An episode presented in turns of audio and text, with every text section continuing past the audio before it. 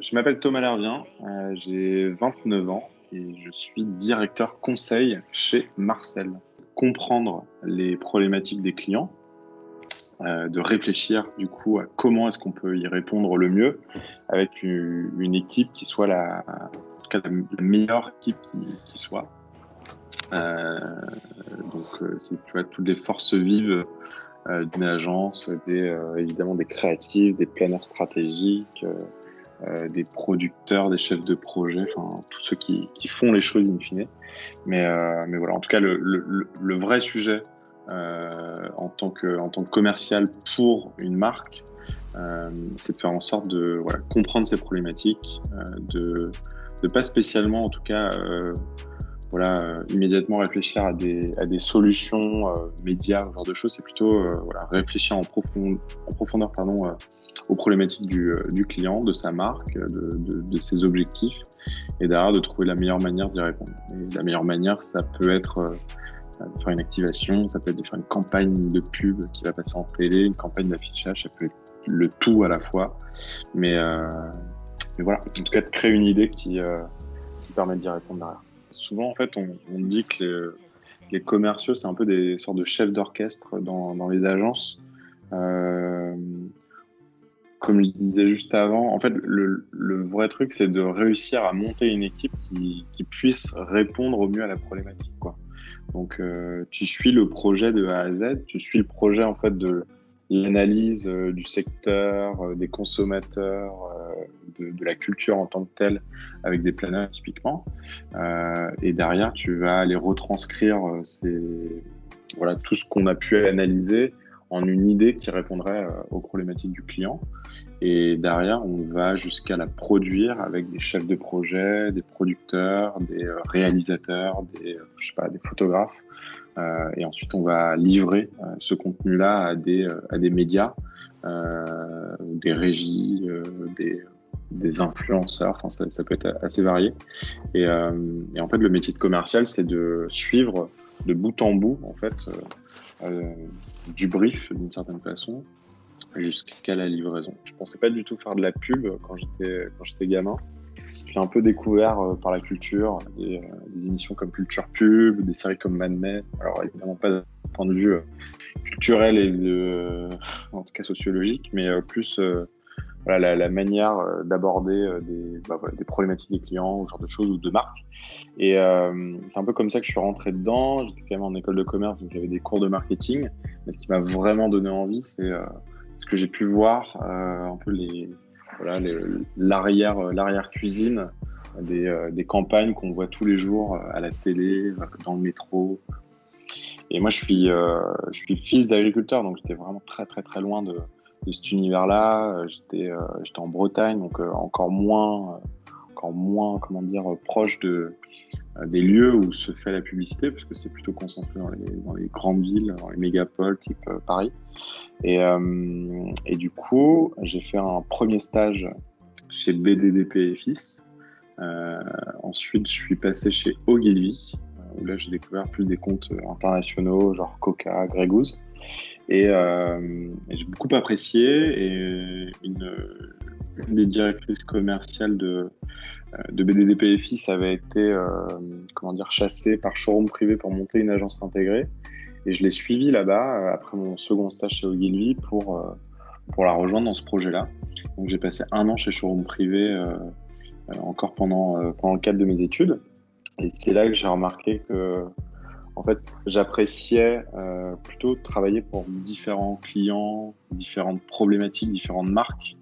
Euh, et c'est ce qui m'a donné envie de, bah, après mes études en tout cas, de vraiment rentrer dans une agence. Je suis rentré chez Sidley, j'ai fait trois ans là-bas, j'ai bossé pour euh, plein de grandes marques comme des Honda, des Salomon.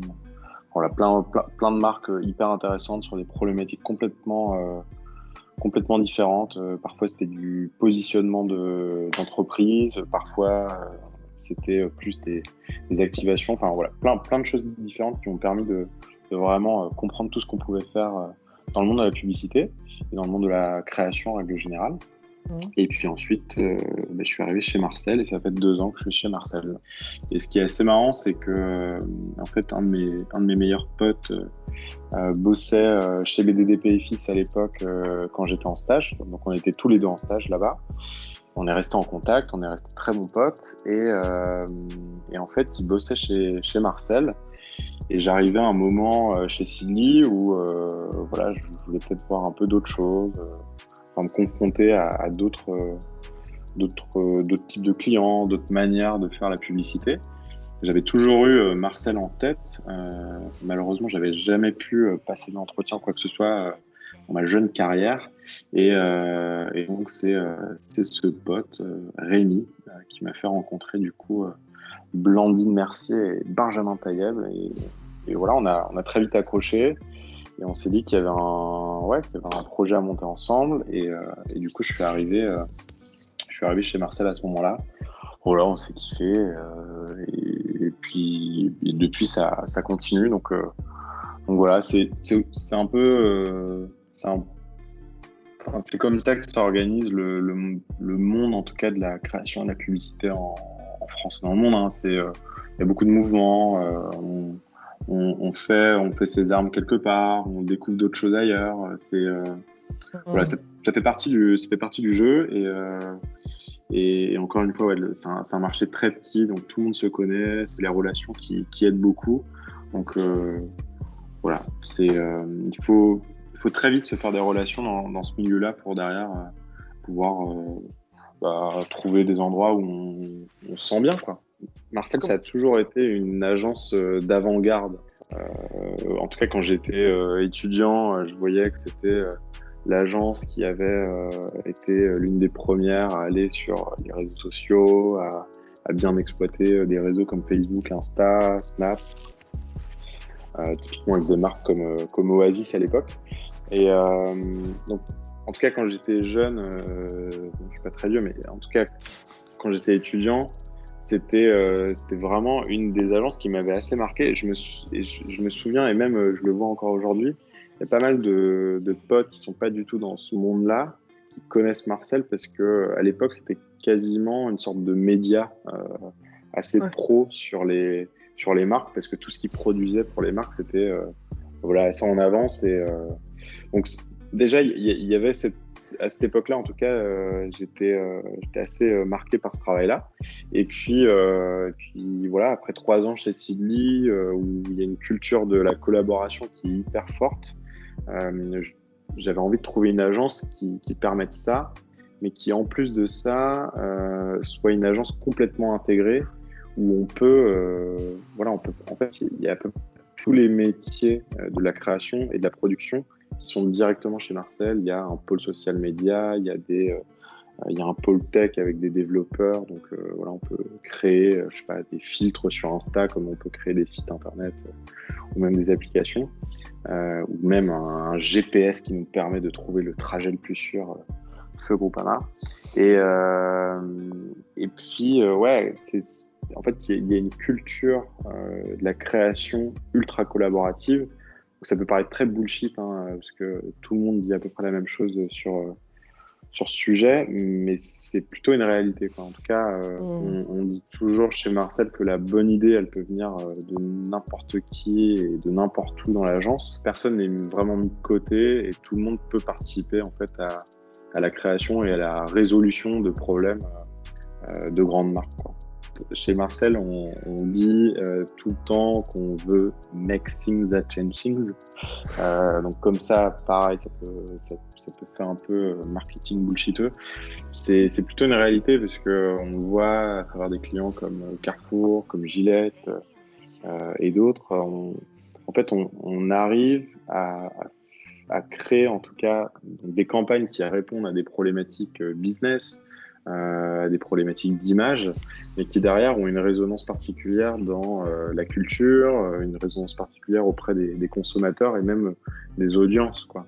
Et, ça, c'est un truc, en fait, l'objectif, c'est de continuer à en faire sur n'importe quelle marque, en fait. Et, mmh. c'est pas l'objectif le plus facile à faire, mais vu les talents qu'il y a à l'agence et vu vu l'envie qu'on a tous de le faire, c'est bah, voilà, une, une, réalité qui, qui peut être atteinte. donc, ouais, s'il y avait un objectif, ce serait celui-là. Continuer à, faire des campagnes qui, qui ont, qui ont de l'impact sur, sur la société dans laquelle on vit aujourd'hui euh, qui permettent euh, soit de la faire aller plus vite, euh, soit de se reposer des questions sur ce qu'elle est en train de faire, qui sont peut-être parfois néfastes aussi, et de réussir à, faire changer des très grandes marques, des très grands groupes, vers des choses qui, pour nous en tout cas, ont, plus de sens dans, la société dans laquelle on vit, par rapport à des attentes consommateurs, par rapport à des attentes de citoyens tout court. Euh, au-delà de ça, c'est aussi euh, en interne comment est-ce qu'on arrive à réussir à, peut-être euh, créer une organisation spéciale au sein de l'agence qui permette de continuer à faire ce qui fait la culture et ce qui fait la force de, Marcel.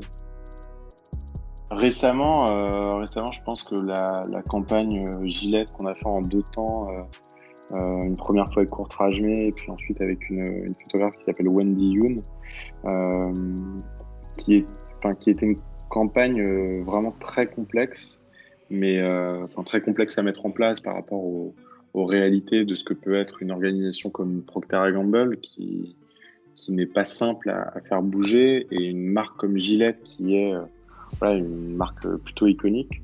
On a réussi du coup à, bon je, me répète beaucoup, mais euh, qu'on a réussi en, tout cas à remettre euh, dans la culture. On a réussi à, la, à, lui redonner de la pertinence par rapport aux au conso euh, actuels, par rapport aux, personnes qui ont moins de 35 ans, en tout simplement faisant en sorte de représenter ce qu'est l'homme aujourd'hui. En fait, le slogan hyper mythique de, de Gillette, c'est la perfection masculin.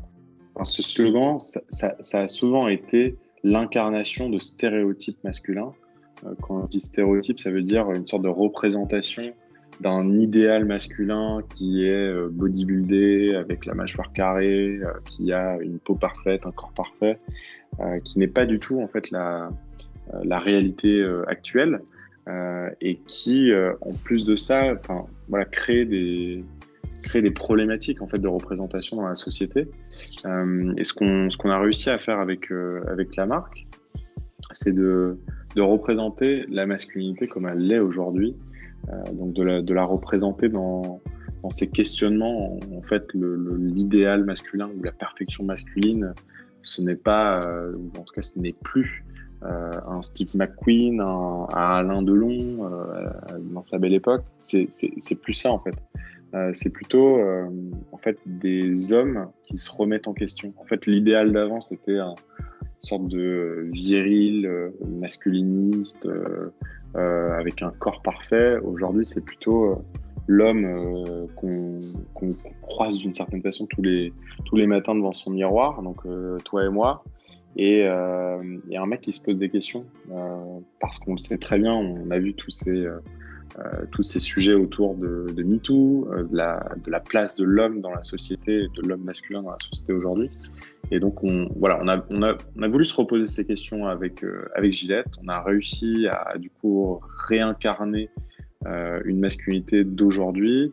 On a aussi réussi au, moment de la journée de l'homme, qui était un peu une journée en, en perdition, journée internationale de l'homme, une journée un peu en perdition parce que on avait l'impression que c'était la, journée des masculinistes, alors que c'est pas du tout le cas. C'est plutôt justement euh, la journée des actions positives de l'homme pour la société.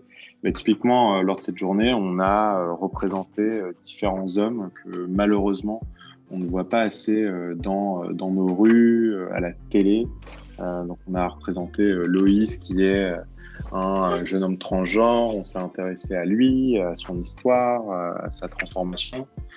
Euh, on s'est intéressé aussi à, Antoine, qui est un, jeune artiste, metteur en scène, comédien, étudiant en littérature, enfin bref, une personne qui est hyper inspirante euh, et qui, qui, vaut le coup d'être connue. Euh, on a rencontré Simon et Mickaël, un, couple qui, voilà, complètement amoureux, qui ont plein, plein, plein de choses à, partager et, et, qui, encore une fois, étaient parfois un peu incomprises d'une frange de la population. Donc voilà, le, le rôle qu'on s'est donné avec Gillette, c'était de faire en sorte que tous ces hommes-là, toute cette diversité, elle soit visible pour être plus acceptée.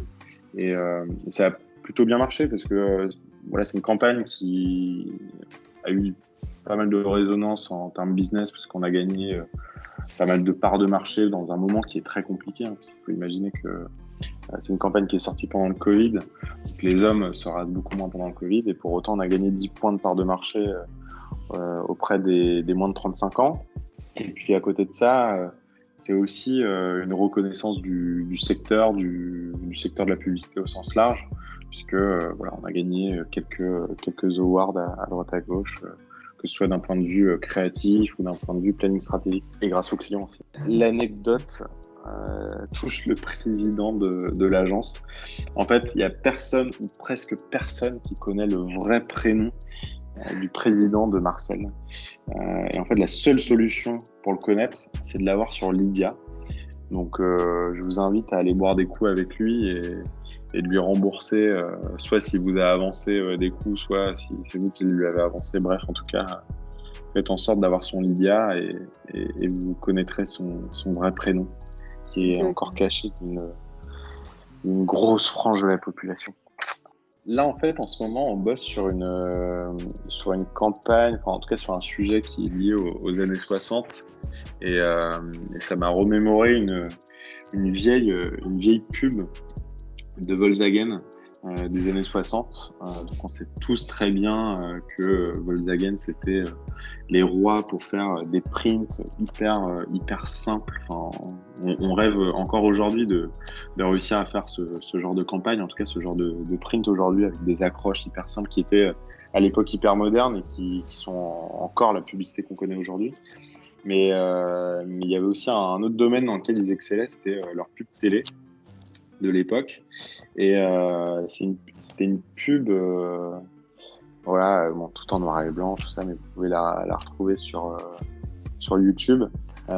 c'est une pub où on voit du coup une personne rentrer du coup dans une, une dans une Beetle à l'époque, je pense, euh, une coccinelle, et, euh, et euh, plusieurs routes, plusieurs. Enfin, en tout cas, tout est enneigé à ce moment-là dans, dans, les, dans les endroits qui sont traversés par, par, cette, par cette voiture. Et, à ce moment-là, il y a une petite VO qui nous dit, alors elle le dit en anglais, mais grossièrement en français, ce qu'elle nous dit, c'est est-ce que vous vous êtes déjà demandé comment le conducteur du chasse-neige se rendait au chasse-neige et, euh, donc on voit à ce moment-là, évidemment, euh, le mec ouvrir la voiture, euh, descendre de la voiture, il est arrivé devant un sorte d'entrepôt, il allume une, énorme machine et donc on, découvre le chasse-neige qui, qui sort pardon, de, l'entrepôt. Et on a juste une, une, dernière VO qui nous dit celui-ci conduit et euh, donc c'est voilà, campagne assez géniale, euh, hyper simple, ça dure 30 secondes et on a été euh, captivé par, par la situation, par la question qui nous était posée. C'est un peu, un peu la question de qui de l'œuf ou de la poule est arrivé en premier. Quoi. Donc c'est enfin, voilà, une question un peu toute conne qu'on s'est jamais posée mais qui d'un coup nous intéresse tous et, euh, et qui prouve euh, voilà, la robustesse euh, de la voiture, qui nous prouve qu'on peut en tout cas compter sur, sur une Volkswagen pour, faire des choses assez extrêmes, en l'occurrence conduire sur, sur la neige quand elle n'a pas été déneigée par la personne qui va justement déneiger les routes. Donc voilà, c'est une petite référence comme ça. Je pense qu'il faut aussi parfois se rappeler des, des très bonnes campagnes qui ont été faites par le passé, parce que beaucoup, beaucoup de choses ont été faites à ce moment-là. Mmh. Ça pas dire qu'elles sont euh, culturellement, euh, culturellement justes, mais celle-ci était euh, plutôt, plutôt intéressante et on pourrait toujours la, toujours la voir aujourd'hui fonctionner. Donc mmh. voilà, voilà ce que je peux dire